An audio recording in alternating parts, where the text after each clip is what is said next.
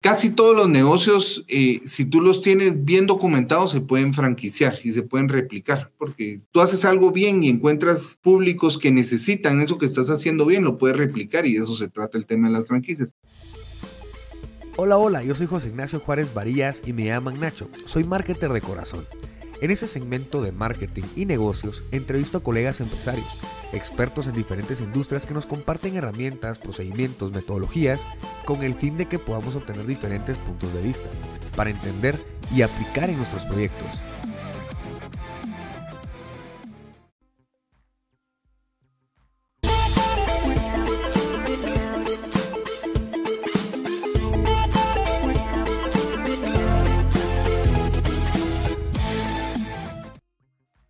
¿Qué onda, marketer? ¿Cómo están? Espero genial y que los proyectos vayan avanzando, como siempre. Y bueno, hoy vamos a hablar de un tema eh, bastante peculiar que son las franquicias. Son, es una estrategia en donde uno logra posicionar la marca. Y bueno, vamos a hablarlo nada más y nada menos que con Juan Felipe de Y bueno, Juan Felipe es actualmente el CEO de Tiendas Más, es el presidente de, de la Asociación de Franquicias. Y bueno, a través de su carrera, ha, no solo ha enseñado, sino que también ha sido eh, eh, pues, gerente general de Comercializa y ahora, como les decía, presidente de la Asociación de Franquicias. Ha logrado destacar siempre en el ámbito de emprendimiento y bueno, pues ahora con Tiendas Más, que seguro la mayoría los, los conoces, Tiendas Más es una franquicia muy grande en Guatemala. Así que vámonos con eh, Juan Felipe. Juan Felipe, ¿cómo estás? Hola Nacho, bien, contento de estar aquí contigo. Qué buena onda, qué buena onda. Pues bienvenido. Este es, este es un eh, podcast dedicado a aquellas personas que quieren superar todas las barreras de, eh, de las negociaciones, del marketing. Así que, pues nada, contanos, eh, Juan, Felipe, cómo has, has desarrollado tu carrera. ¿Desde dónde empezaste? ¿Cuál fue la idea a esos 17, 18 años? Buenísimo, gracias Nacho por la, por la invitación, qué alegre estar aquí contigo. Y pues me encanta participar eh, en este tipo de, de, podcast y, lugares en donde puede alcanzar a uno de esos emprendedores guatemaltecos que hay tantos, ¿verdad? Y, que pues a mí me gusta llamar todos, somos del mismo equipo, ¿no? nos apasionan los mismos, los mismos temas y, y qué honor estar aquí contigo, pues a ver, te cuento un poquito cómo, cómo arranco yo. Pues eh, saliendo del colegio, eh, mi familia había iniciado una distribuidora, mi familia cercana, una distribuidora de productos de consumo masivo a tiendas de barrio. Ya la había iniciado pues mi tío y un primo y se da la oportunidad de que yo empiece a, trabajar con ellos en, en, una etapa temprana del, del negocio. Eh, y me hago cargo pues de varios temas ahí, al principio de, algunos vendedores, eh, luego la logística, entonces me permite conocer una Guatemala eh, diferente, ¿verdad? Conocer cómo operan las tiendas de barrio en Guatemala, la cantidad de tiendas de barrio que hay en Guatemala, el volumen de estas tiendas de barrio. Y pues crecer, ver cómo este, este, este segmento del mercado crece y con, y con ese crecimiento pues íbamos creciendo nosotros como empresa, ¿verdad? Y llegamos a, a, ser una de las distribuidoras más importantes del país, ¿verdad? Y ahí conozco yo eh, bastante del territorio nacional y, y, cómo es esa relación tan apasionante entre el, el tendero y el consumidor final, ¿verdad? Y, y entender, ahí en Guatemala, para que tengas una idea, no sé si el público sabrá, pero hay más de 185 mil tiendas de barrio operando activamente. Entonces, te puedes imaginar. sí, 20 años ahí estuve en la distribuidora, pues conociendo, entendiendo las estrategias, cómo introducir productos, cómo llegar, el ticket promedio, lo, las carencias y las oportunidades que habían en ese, en, ese negocio, ¿verdad? y luego, pues, para irte contando. ¿Cómo fuiste, ¿cómo fuiste encontrando todas esas eh, aristas, barreras? ¿Cómo, cómo, ¿Cómo supiste cómo entendiste que había que, entender al mercado? Que había que saber sobre las barreras que existían. mira, muchas estrategias que probábamos con los distintos proveedores, ¿verdad? Para que, para lograr posicionar el producto, para que nos vieran, para que vieran las marcas y, que el consumidor lo consumí, lo, pues lo comprara, ¿verdad? Claro. Eh, y luego doy, doy un giro. quiere decir un prueba de error. Muchas pruebas y errores. La vida está hecha de pruebas y errores, ¿verdad? En todos los negocios y en todo lo que quieres eh, hacer, pues tienes que hacer pruebas y errores rápidas, ¿verdad? Y, baratas, entre más baratas, mejor, ¿verdad? ¿Cómo no?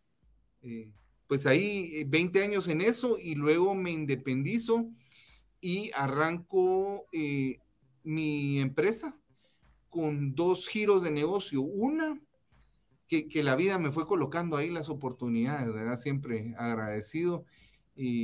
un banco que quería, pues había un modelo en Sudamérica muy exitoso que era eh, corresponsales bancarios que en la tienda de barrio podías hacer en Centroamérica en esos tiempos, en, en Sudamérica, perdón, eh, pequeñas operaciones bancarias, ¿verdad? Entonces, eh, pues me logro unir con mi empresa darle una asesoría a un banco para convertir a estas tiendas de barrio en corresponsales bancarios y capacitarlos. Entonces ahí conozco otra faceta de, de las tiendas de barrio, ¿verdad? Que, que además de comprar y vender productos, son un centro de soluciones para, los, para las comunidades. Entonces me apasiono más, ¿verdad? Eh, en, conocerlos, en entender, en ver de nuevo otras oportunidades diferentes ahí. Y al mismo tiempo arranco un proyecto de una franquicia, ¿verdad? Con, de, pollo frito, imagínate tú, justo en, el, en, la, en el baño de sangre que había en, las, en las franquicias de, pollo frito. Y ahí me meto, ¿verdad? Con, una marca nueva en el mercado a entender este tema de las franquicias y, pues encontré mi, segunda pasión, aparte de las tiendas de barrio profesionalmente, pues, y luego a unirlas, ¿verdad? A participar en un proyecto eh, con, con, un primo eh, lanzamos el, proyecto de franquiciar la tienda de barrio con la idea romántica de, y te, digo romántica porque luego te das cuenta de que no es tan fácil, ¿verdad? Eh, convertir a las tiendas de barrio en, modelos sostenibles, que, en, transformarlos. Esa era la idea inicial, transformar a, la tienda de, barrio informal en, en negocios formales. ¿Cómo no? algo, pues, algo más, más, eh, más responsable, ¿no? Y sostenible en el tiempo, Nacho, ¿verdad? Que, que, pudieran diferenciarse, que pudieran ser sostenibles en el tiempo, ¿verdad? Pues el proyecto en sus inicios no tiene mucha atracción, o sea, probamos y, y, no tenía mucha atracción con, esa transformación de la tienda de barrio. Creo que, fue muy ambicioso en un principio, que querer cambiar culturalmente a, un mercado complicado, ¿verdad?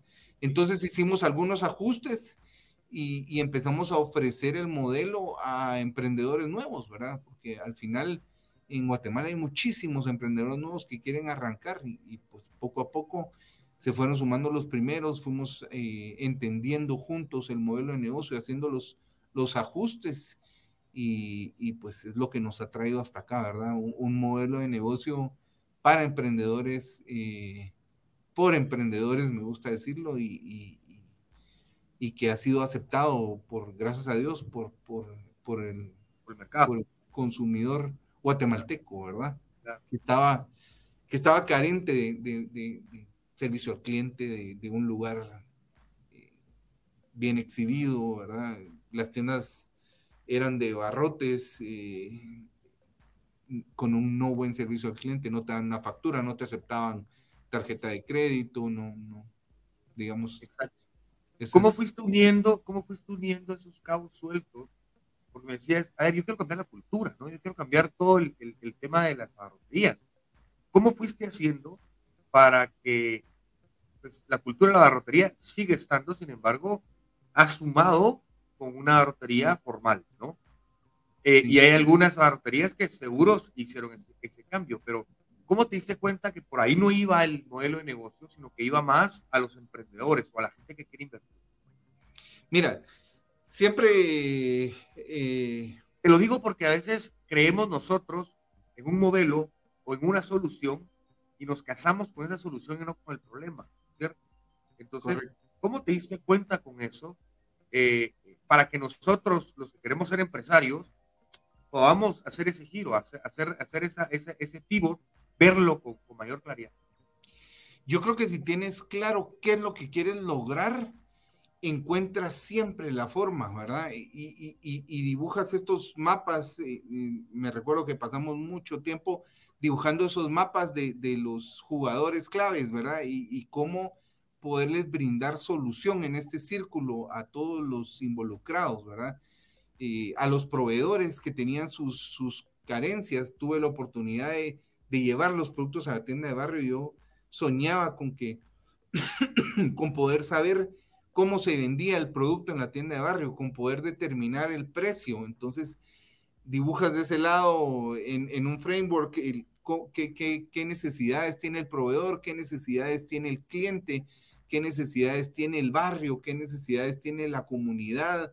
Y, te casas con, los objetivos que quieres y, y, si no funciona una, pues empiezas a hacer pruebas y pruebas hasta que, hasta que vas encontrando eh, la forma de solucionar el dolor que tiene cada uno de las partes del círculo, ¿verdad?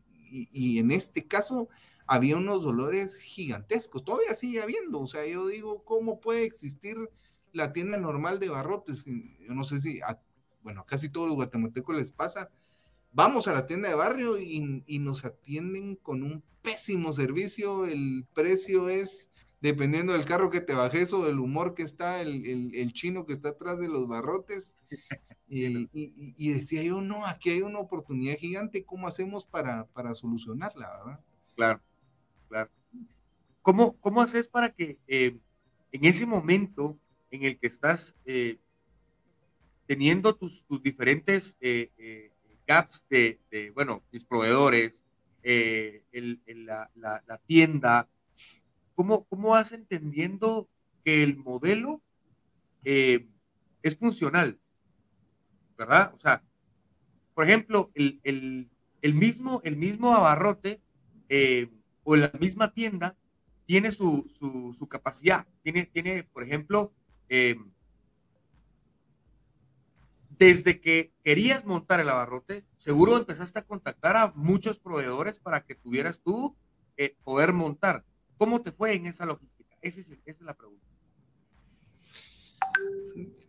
Tienes que tener claro qué es, lo que, es lo que les duele a cada uno de los sectores, de nuevo, ¿verdad? Y, y si tienes esa claridad, les vas a proponer algo para armarlo en conjunto, ¿verdad? Entonces, mira, yo sé que tú como proveedor, y digamos, y eso te lo da un poco la, la experiencia, ¿verdad? Estar en el ruedo, estar atendiendo la tienda, entender eh, las necesidades de todos los actores, del proveedor, del consumidor final, y llegar con, con planes y con objetivos diferentes con cada uno de los actores, ¿verdad? Y llegar con los proveedores y decir, miren, este es el proyecto, necesito que me apoyen, vamos a cambiar la historia de Guatemala eh, y hacer pequeñas pruebas y, ahí vas demostrando poner los indicadores claves, ¿verdad? de gestión en, cada uno de los modelos o en cada una de las partes del, del círculo, del ecosistema y compartir con ellos tu experiencia, ser muy abierto, ¿verdad? Eh, eso nos ayudó muchísimo,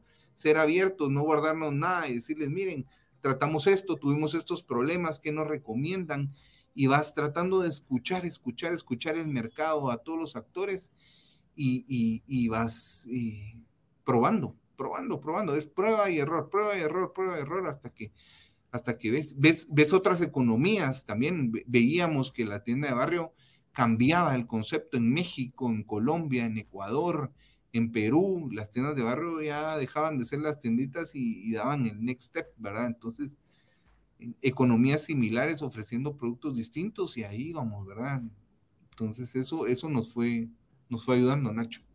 Buenísimo. Me mencionaste de, escalar o, de, incrementar, de llegar a un punto eh, eh, alto, barato, ¿no? que, chip, que, no, te genere mucho costo, ¿no? ¿Cómo, cómo, lo, cómo lo planteas? Eh, ¿cómo, qué, estrategias podemos utilizar? Porque, por ejemplo, puedo decir alianzas estratégicas, ¿no? Con marcas ya posicionadas. ¿Qué, otras, ¿qué, otras, ¿Qué otras estrategias yo puedo utilizar para poder hacer llegar mi producto, eh, ya sea para, primero para probarlo y saber que sí funciona y que estoy, que estoy cumpliendo con la necesidad del, del, dolor, ¿verdad? Cumpliendo con ese dolor, con la solución, o no. ¿Cómo hago yo para, para llegar a ese momentum rápido y, y barato?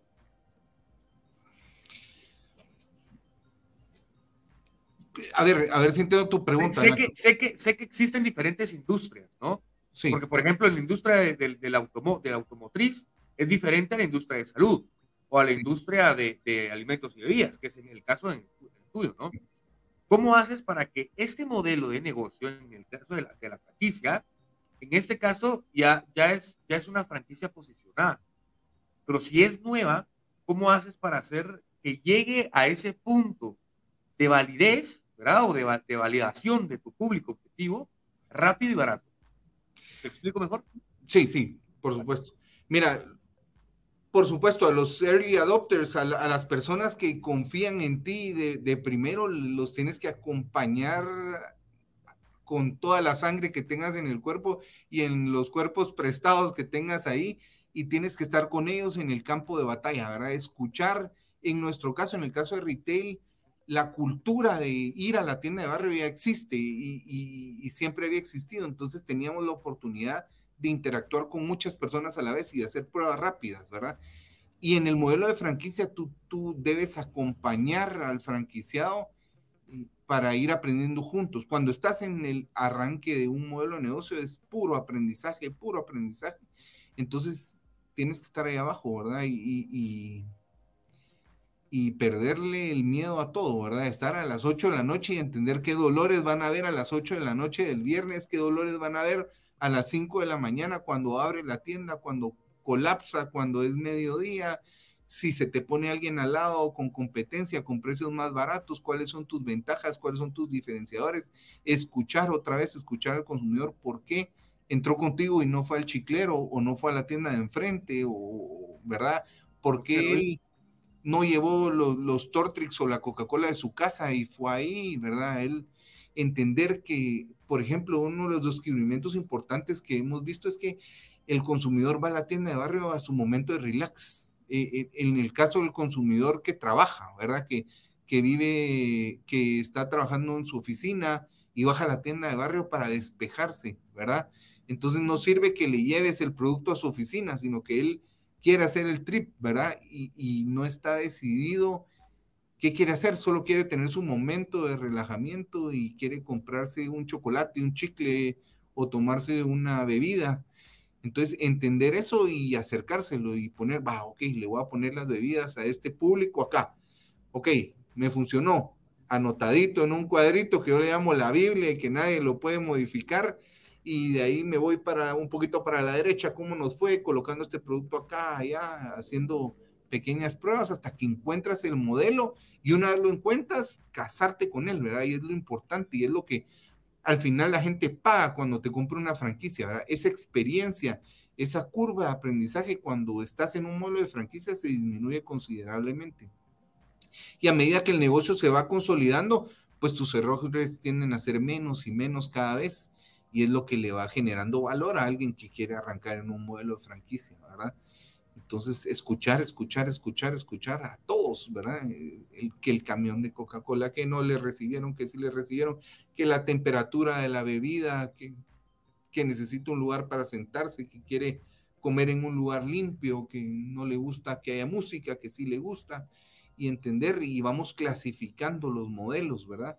Nosotros acá tenemos una clasificación de siete tipos de, tienda de barrio, ¿verdad? Entonces ya sabemos eh, qué dependiente es el que quiere escuchar, si la, eh, el que tiene que atender la tienda, si, si el público que visita es joven, ¿verdad? El público necesita rapidez o necesita un tiempo de relax o necesita contarle los problemas a alguien también.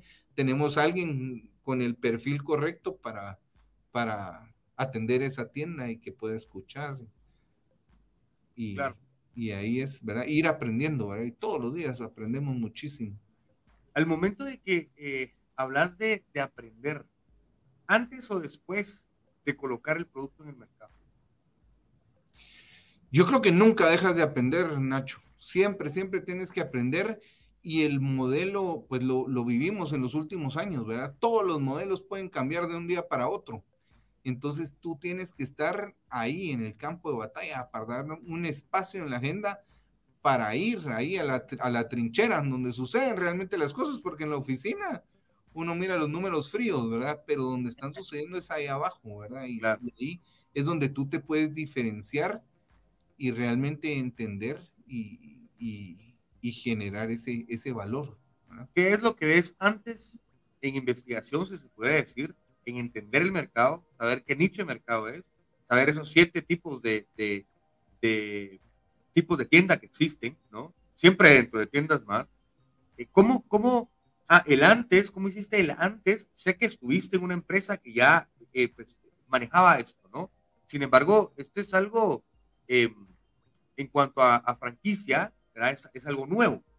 De hecho, te has vuelto el presidente de, de, de, de franquicias de Guatemala. Entonces, quiere decir que, que hubo un exponencial ahí al momento de entender y decir, bueno, yo voy a tirar mi, mi, tienda de, de, de, abarrotes, ¿no? Pero lo quiero hacer a nivel, a nivel eh, formal. Entonces, ¿cómo, cómo, cómo antes, qué estudiaste, qué fuiste, qué fuiste viendo eh, dentro, de esta, dentro de este mercado para el momento de decir, bueno, ya lanzo mi primer tienda? Mira, vimos el mercado, vi esas 185 que yo te mencionaba, a mí me gusta explicar esta parte como las 185 mil tiendas de barrio me dibujaron una línea roja, donde ahí todos están peleando océano rojo, ¿verdad? Y otro océano rojo arriba, que son las 4 mil tiendas de conveniencia que existen hoy y que sí, siguen abriendo y ese canal ahora ha crecido interesantemente, pero no había algo para, lo, para la gente de en medio para, para, el, para este público de en medio que, que, estaba abandonado, que son los públicos cautivos, ¿verdad? Y, y, ahí vimos que había una oportunidad y la empezamos a probar, ¿verdad?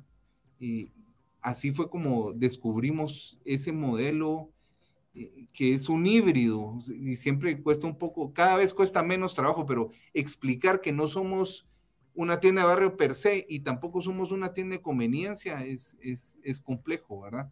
Al final, lo que vos decís es, es, que estás atendiendo un nicho de mercado desatendido y que ese, eh, eh, me imagino yo que es tema de ejecutivos, gente que sale de los trabajos y dice, bueno, voy a ir a comprar y tengo tarjeta, ¿verdad? No quiero ir hasta la gasolinera, no quiero ir hasta la tienda de conveniencia cuando me queda aquí a la par una tienda de barrio que puedo pagar con tarjeta.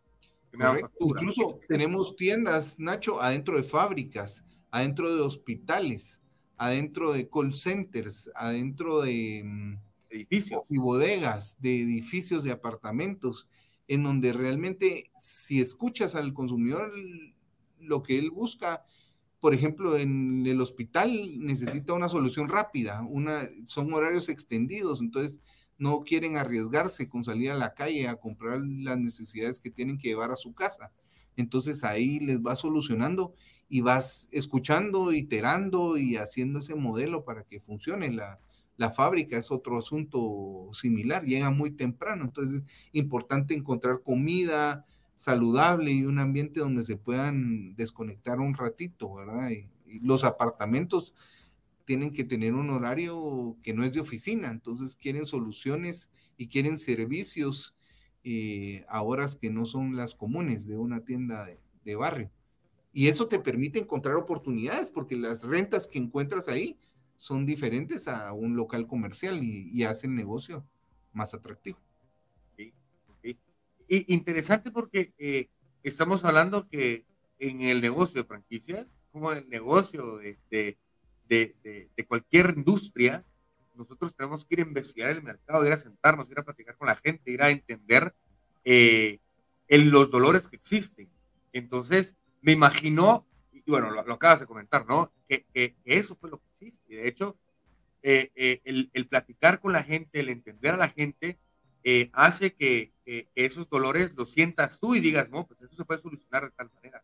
De hecho, me has dicho que el tema de las fábricas, ¿no? Y al final de cuentas, las fábricas es, un, es un cemento bastante amplio y entonces que está desatendido, que es lo que tú, dices, ¿no? Eh, entrando al tema de, franquicias, entrando al tema de, negocio, em, ¿cómo yo podría o qué tipos de negocios pueden ser escalables con el tema de franquicia? Porque he visto diferentes empresas que han hecho esto. Casi todos los negocios, eh, si tú los tienes bien documentados, se pueden franquiciar y se pueden replicar, porque eh, ese es la, eh, la, el modelo, ¿verdad? Cuando tú haces algo bien y encuentras públicos que necesitan eso que estás haciendo bien, lo puedes replicar y eso se trata el tema de las franquicias. Lo más común es encontrar franquicias eh, de restaurantes, ¿verdad? O de comida. Eso es bastante común en, todo el mundo, encontrar franquicias de ese segmento, ¿verdad? Pero hay servicios que se pueden franquiciar, hay, hay eh, modelos de retail, hay eh, panaderías, pastelerías, heladerías, eh, algo que, que, se entienda fácil y que se pueda eh, replicar también fácil y que necesite llegar a las masas. Entre más masa, pues mejor, ¿verdad? Hay hoteles que se pueden franquiciar, eh, casi todos los, los, negocios se pueden, se pueden franquiciar. Y en Guatemala tenemos una industria importante de franquicias y tenemos jugadores importantes, ¿verdad? De los mejores eh, franquiciadores latinoamericanos están en Guatemala, ¿verdad? Y, franquiciando todo, ¿verdad? Ya, ya. ¿Por qué el modelo de franquicia? ¿Qué es lo que, qué, qué, qué, beneficios me da a mí? Mira, el modelo de franquicias te da muchísimos beneficios. El primero, que no necesitas em, mucho, eh, digamos, no necesitas mucho capital para crecer porque creces en conjunto con el capital de, del operador de la unidad en donde tú quieras crecer, ¿verdad?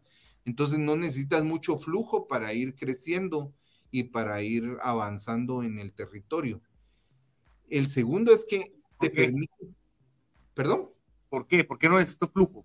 ¿Por, qué, por qué me, es, me, es, accesible? Porque te van comprando territorios. Entonces tú, tú cedes un territorio para que opere en tu marca en un territorio y quien, la, y quien va a operar el negocio invierte contigo, ¿verdad? Entonces no es tu plata la que, la que se invierte, sino que la plata el franquiciado, digamos, invierte en su negocio y te compra los, los métodos y los modelos para ir creciendo.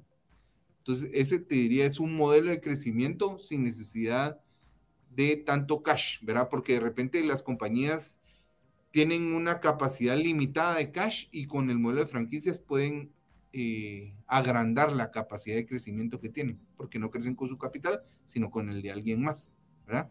El segundo, y no menos importante, es que puedes ir creciendo con gente que conoce los territorios, ¿verdad? No es lo mismo que yo vaya a abrir una franquicia a Huehuetenango a que la abra alguien de Huehuetenango, ¿verdad? Él, eh, él conoce cómo moverse en el lugar, eh, te arriesgas menos en el location porque él conoce el, lugar, eh, él te ayuda a solucionar los dolores del lugar porque él los vive, ¿verdad? Entonces es una forma de crecer disminuyendo riesgos también. Claro, claro. El, el que yo quiera generar una franquicia eh, y estoy iniciando mi modelo de negocio, yo ahora tengo ya mis rondas de inversión, ya las estoy eh, empezando, empezando a, a, meter, como se llama esto, plata al proyecto. Ya logré hacer que mi proyecto despegue. Ya logré hacer que mi, que mi eh, en el caso de los médicos, mi consultorio vaya despegando. Que lo, el, tema de los abogados también, que mi, que mi eh, empresa, sin diferentes empresas, diferentes modelos, vayan creciendo. Como tú me dices, la mayoría de cosas se pueden franquiciar, sin embargo, necesito yo recursos para poder hacerlo. ¿Qué tengo que yo tener como en mente al momento de decir, bueno, ahora yo voy a ser empresario, yo quiero ser empresario? Obviamente, primero tengo que ser emprendedor, innovar, ver cómo, para poder ser empresario, cómo, qué es lo que tengo que yo hacer eh, para, para tener en cuenta eso en un futuro. Para tú crecer con tu negocio franquiciado o para tú ser franquiciado? No, para yo eh, que, mi, que mi negocio pueda ser franquiciado. Pues como te decía, lo primero es buscar a profesionales de franquicias que te van a guiar en, en tus métodos, en tus procesos, eh, registrar tu marca, por ejemplo, es muy importante antes de salir a, un a, ser franquiciado, tener tu contrato de franquicia que proteja tanto al franquiciante como te proteja a ti. Eh, aprender sobre los modelos de franquicias de otros países, sobre la legislación actual que hay en las franquicias, cómo tú puedes proteger tu marca, cómo puedes crear algo que genere valor para, para los dos eh, y establecer los métodos de crecimiento, seleccionar las ubicaciones importantes en donde, tú ves esas áreas de oportunidad, definir un plan de crecimiento junto con estos profesionales y luego arrancar, eh, Nacho. Juan Felipe, antes de seguir con esto, creo, creo que antes iba el tema de en qué momento yo puedo ser franquiciado, eh, puedo franquiciar. ¿En qué momento en mi empresa yo, yo ya puedo decir, bueno, sí, sí, sí quiero franquiciar? El, el tema es que yo quiero eh, dar a entender, y yo entender seguro, qué mentalidad tengo que tener al momento de decir, hoy tengo un trabajo, tengo, tengo ingresos, sin embargo, quiero invertir esa plata para poder hacer un proyecto que tengo en mente. Empiezo a invertir, sin embargo, yo quiero que ya desde un principio mi proyecto vaya dirigido a, a, hacer franquicia, ¿no? Sí. ¿Qué tengo que tener en mente para que mi proyecto, que no tengo nada, absolutamente nada en este momento, que lo estoy formando, para poder hacer esa franquicia? Y la segunda pregunta es, ¿en qué momento es que yo ya puedo empezar a vender mi, mi, derecho de marca, mi derecho de modelo? Primero te diría que si no tienes nada, no franquicies todavía. Lo primero que tú tienes que hacer es operar el modelo, probar que funciona, ¿verdad? Hacer tus pequeñas pruebas y asegurar que funciona, porque si no, si tú eh, arrancas con una idea, de repente puede ser algo irresponsable eh, hacer que los demás prueben sin, sin, que tú hayas probado primero. Entonces, lo primero es dedicar un tiempo y probar el modelo de negocio. Una vez que lo hayas probado, que hayas encontrado que tus argumentos son válidos en el mercado, ya eh, decidir tu modelo de expansión. Si tú quieres expandirte, tienes una buena idea, tienes cómo guiar a otros para poder hacer plata, para poder generar empleo, para poder este, tener un negocio que, que, genere utilidades, ya buscar a, a, los profesionales que te van a guiar que, eh, como te decía, en Guatemala hay muchos, en cómo eh, ordenarte, ¿verdad? ¿Qué, qué, tienes que hacer primero? Eh, hacer tu manual de marca para que esos, tus procedimientos, por ejemplo, para que eso mismo puedan replicar, que tengas documentado qué es lo que funciona y qué es lo que, lo que no funciona también, para que cada vez se vayan cometiendo menos errores, ¿verdad? Y con eso empezar a, a conquistar el, el mercado, Nacho. ¿Cómo no? O sea, interesante. El tema es eh, que la persona quien vaya a recibir el derecho de la marca o el derecho de distribución o el derecho, la franquicia, ¿no? Eh, sepa qué es lo que vivió. Eso es, ¿no? La historia. tu, trabajo como franquiciado es arriesgarlo lo menos posible, ¿verdad? Porque están confiando en tu marca para hacer realidad su sueño, ¿verdad? Ahora, del otro lado, también tienes que saber tú quién es el perfil que va a operar la franquicia, porque el perfil que va a operar tu franquicia tiene que, y, lo, lo, digo hasta en son de broma, tiene que hacer caso, ¿verdad? Porque si él quiere ir a experimentar, le va a pasar lo mismo que te pasó a ti. Él está comprando una franquicia, él está comprando un modelo que funciona. Entonces tiene que tener las capacidades y tú te tienes que entender con él si vas a, él va a ser tu socio, ¿verdad? Entonces, tienes que, él tiene que tener claro que es un modelo que ya se probó y que lo que tiene que hacer es replicarlo, ¿verdad? No probar otra vez todos los errores que tú ya probaste, ¿verdad? Entonces, si tú lo tienes documentado ya, lo demás eh, camina y camina rápido. No quiero ser el abogado del diablo, pero imaginémonos que esta persona le vende a alguien más la idea. Y el modelo, por ejemplo, eh, yo, hago, yo hago la franquicia vendo la franquicia, se la, traslado a, a, Juan Felipe, ¿verdad? Pero viene Juan Felipe y dice, bueno, yo tengo aquí el modelo, tasto el rollo, monto mi, mi, mis tiendas eh, eh, X, ¿verdad? Y entonces, eh, pero viene, viene esta persona, viene Juan Felipe y le, y le dice a, a, Pedro, mira vos, aquí está este modelo, pero ponerle otra marca. ¿Sucede o no sucede? ¿En qué, en qué mundo nos metemos? Sucede, mira, como todo, hay, hay de todo en la viña del Señor, ¿verdad? Entonces, por eso es que existen las instituciones como la Asociación Guatemalteca de Franquicia, que te va a permitir a ti eh, evitar caer en esas trampas, ¿verdad? Las marcas que están ahí son marcas reconocidas, que han probado, que cumplen con los requisitos para hacer franquicias y que tienen alguna investigación, ¿verdad? Entonces, lo que yo diría es, nunca te metas a un modelo si no puedes averiguar sobre el modelo, ¿verdad? Eh, entender si eso es un modelo para ti, hablar con alguien que haya operado unidades de negocio como estas de las tiendas que tú decías de Juan o de Pedro y, que te puedan dar fe de, de, que el modelo funciona y tener una opinión objetiva, ¿verdad? Escuchar las marcas que te dicen, poder probar con, con alguien que haya operado cómo, cómo le ha ido, que lo que te digan es lo correcto y luego ya arriesgarte. Todo es un riesgo y nadie tiene eh, la, la, varita mágica de, cómo hacerlo, pero las franquicias y las franquicias formales, porque existen también las informales, eh, te permiten disminuir considerablemente el riesgo. ¿verdad? Y yo te diría, es un modelo para mí fabuloso y de crecimiento encantador porque todos ganan, ¿verdad? Si, si, si, si, si hace cada uno lo que le toca hacer, ¿verdad? Exactamente. Que, bueno, esto es un poquito relativo, ¿no? A la industria, al, al mercado, a, a, al tipo también de, de, de, de, negocio que se quiera hacer, pero ¿qué tiempo me lleva a mí promedio para poder franquiciar un, un modelo de negocio? Uy, es bien relativo, depende de la, de la complejidad del, del, negocio. Yo te puedo hablar, en nuestro caso nos tomó dos años estar listos para, para, para franquiciar, o sea, probamos, hicimos ejercicios, tiendas propias, eh, nos equivocamos y nos equivocamos muchísimo y, y, luego ya, ya teníamos la solvencia moral de, de poder eh, ayudar a alguien que quisiera arrancar con un negocio, ¿verdad? Pero, pero he visto franquicias exitosas arrancar en, probar en seis meses, validar y replicar, ¿verdad?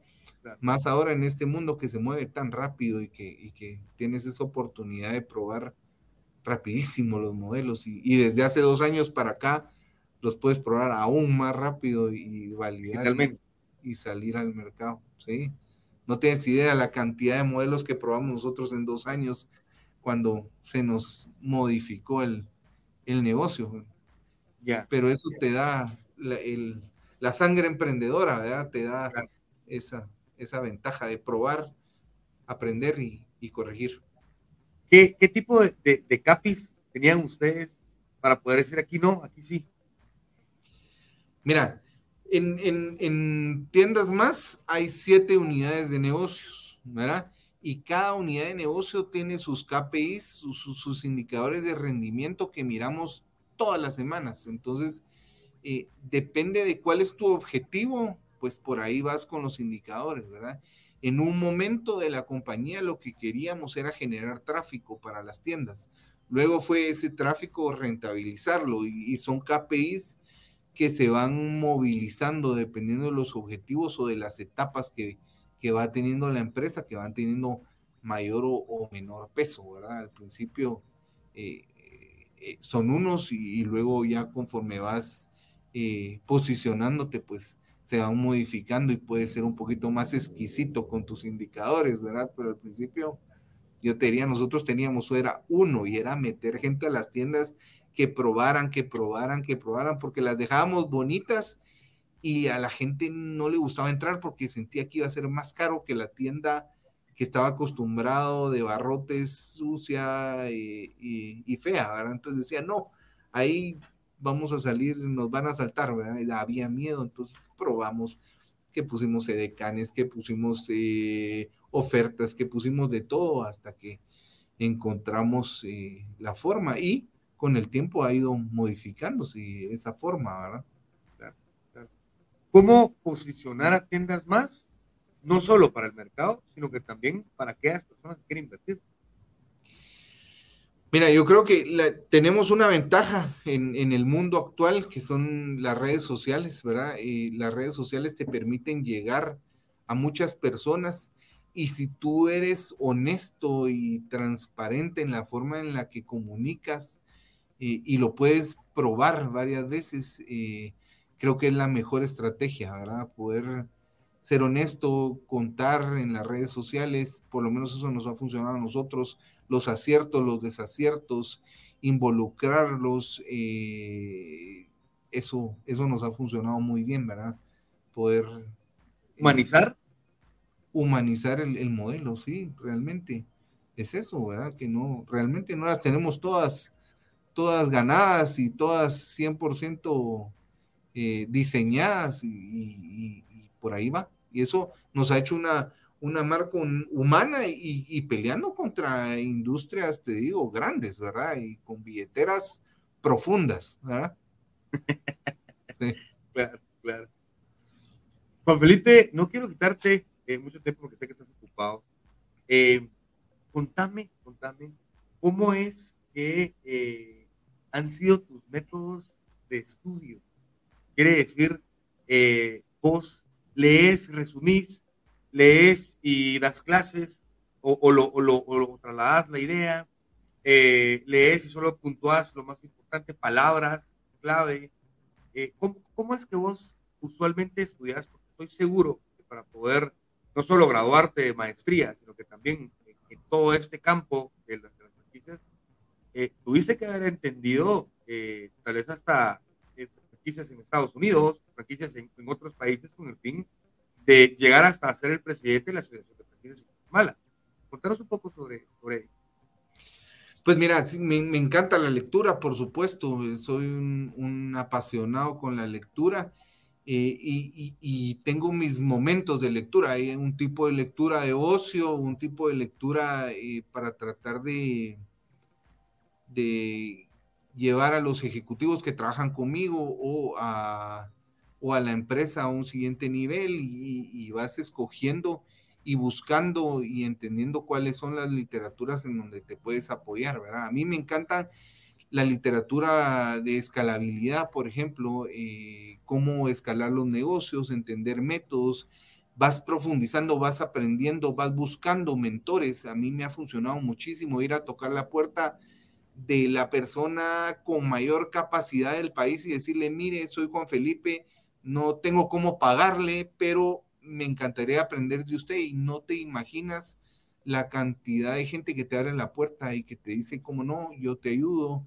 Eh, entonces, buscar ese mentor que te dé información de arriba y tratar de mentorear para abajo, creo que es una forma eh, muy interesante de poder recibir, dar y, poder eh, no solo recibir a través de la lectura, que la lectura te ayuda muchísimo, eh, sino que también eh, implementar en vivo, ¿verdad? Y, tratar de, de, que tu ego no, no crezca mucho, ¿verdad? Y que, y poder estar siempre en sintonía, pues, porque cuando de repente empiezan a funcionar las cosas, te puedes confundir, ¿verdad? Claro te pegar los, los, pies en la tierra, ¿no? Sí, sí, sí, sí. Entender dónde estás y qué puedes hacer y cómo puedes mejorar cada, cada día. Y la humildad. Sí, sí. ¿Cuál es el mejor hábito, Juan Felipe, que has, que has destacado? Mira, el de la lectura. El de la lectura es, es, uno muy importante y luego tener disciplina, tener metodologías, tener eh, tu calendario bien definido sobre qué quieres hacer eh, e ir haciendo poquito a poco pedazos, pero disciplinadamente eh, en tu agenda del día te lleva eh, realmente a, lugares donde creíste poco probables, te diría. Hoy, poner, solo vamos a crecer dos clientes más por cada tienda en este mes, cinco clientes más o en esta semana, cinco, no, te lleva, luego volteas a ver lo que has logrado y dices, wow, o sea. Definir metas. Definir metas alcanzables, ¿verdad? Aunque suene trillado, esas metas alcanzables, esos pequeños eh, aciertos eh, forman parte de un gran acierto, ¿verdad? Y, poco a poco. E, ese, ese hábito de la metodología del calendario, vámonos ahí. Tú planificas una semana antes, planificas dos días antes. Eh, ¿cómo, ¿Cómo haces también para que puedas hacer, eh, eh, puedas adecuar también, te puedas adecuar o se puedan adecuar a tu horario? trato de ser lo más claro posible y de con las personas que, digamos, me tienen que rendir cuentas a mí, definimos un horario que nos convenga a ambos y la metodología, ¿verdad?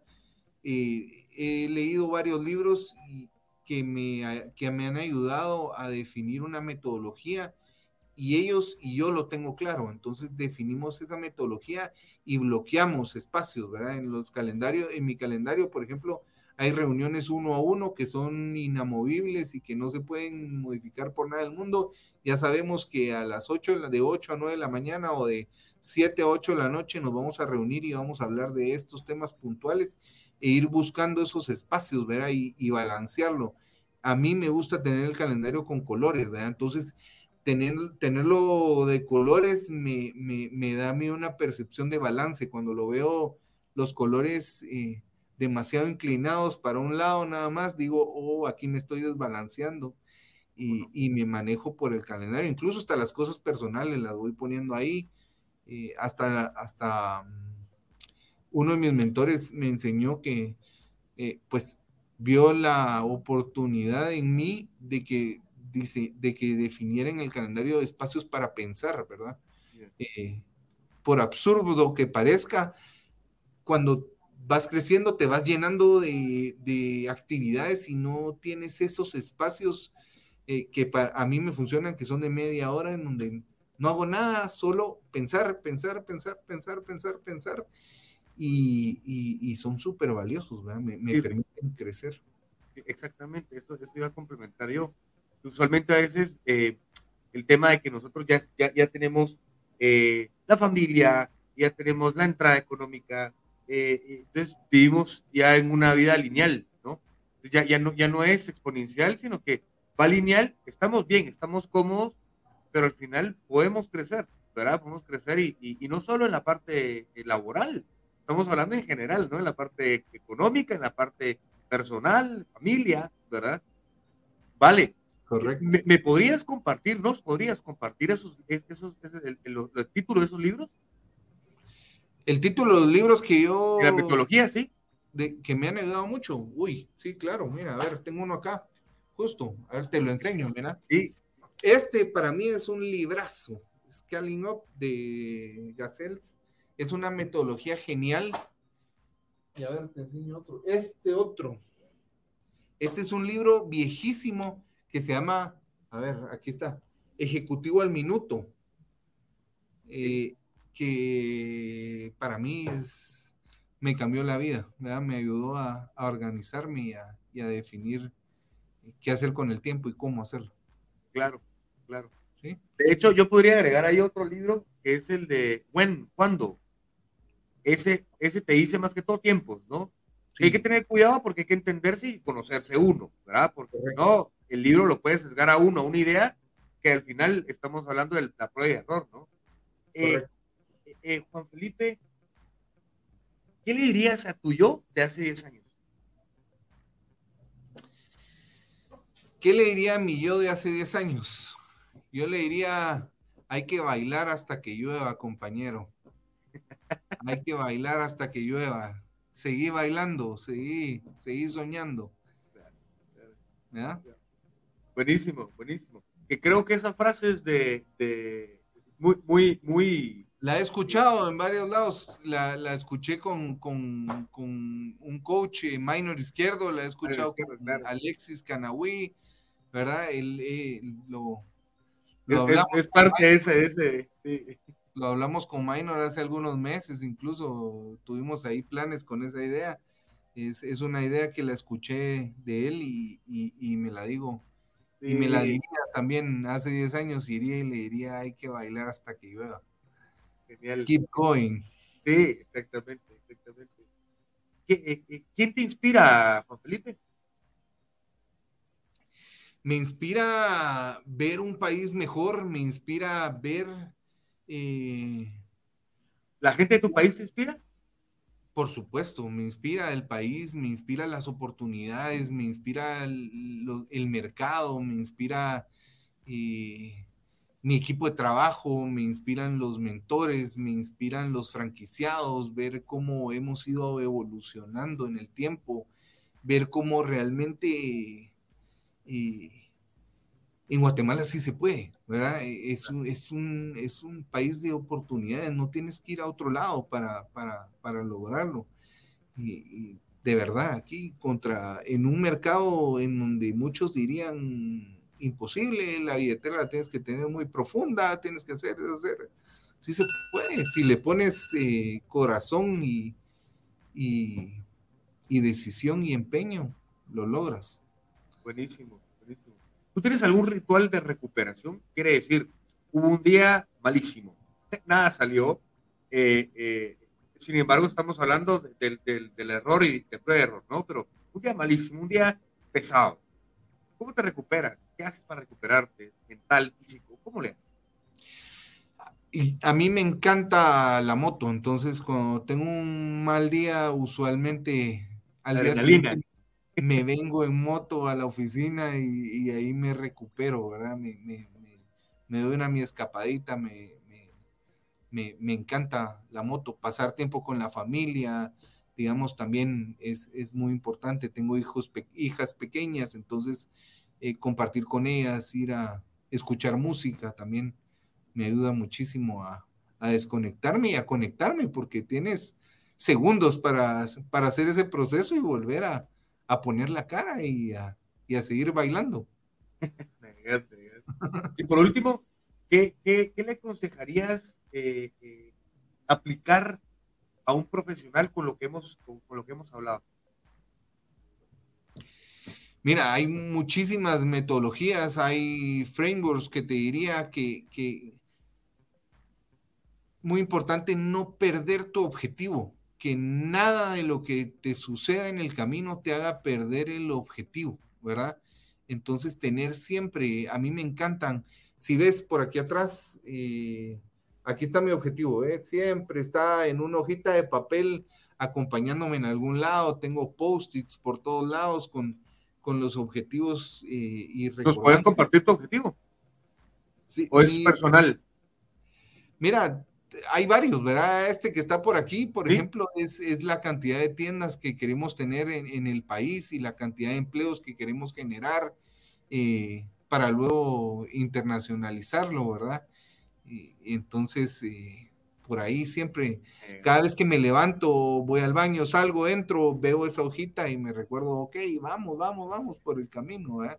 Y la voy cambiando mes a mes y, y voy tachando y poniendo la que había antes. Pues nada, Juan Felipe, para mí es un gustazo. Eh, salí, más, salí más feliz que lo que entré. Nacho, el gusto es mío. ¿no? Excelente plática, qué alegre. No, hombre, para, para mí es un gustazo vos, el, bueno, para nosotros es un gustazo tener gente como vos que nos pueda sumar, eh, que, que, podamos hacer que los, que los profesionales, tanto en Guatemala como, como el resto del mundo, eh, seamos exponenciales, ¿verdad? Y que, y que creemos en, en, en, crear eh, eh, plazas, en crear empresas, en, hacer un mundo mejor al final. Creo que cada quien que ponga un granito de arena con ese fin, con esos objetivos, ¿verdad? Y gracias por compartirlos, eh, pues seguro podemos hacer mucho mejor. Y, y, a nivel de, de, negocios, como, como tú dices, es, es prueba de error y entender que, que podemos hasta usar el tema de franquicias para poder hacer crecer también nuestros modelos, replicarlos y, y, y exponenciarlos. Así que muchas gracias, Juan Felipe. ¿Algo más que quieras agregar? Gracias a ti, Nacho. Un honor estar aquí contigo y ánimo a todos los emprendedores que están por ahí a darle. Buenísima onda, Juan Felipe. Muchas gracias. Bueno, chao.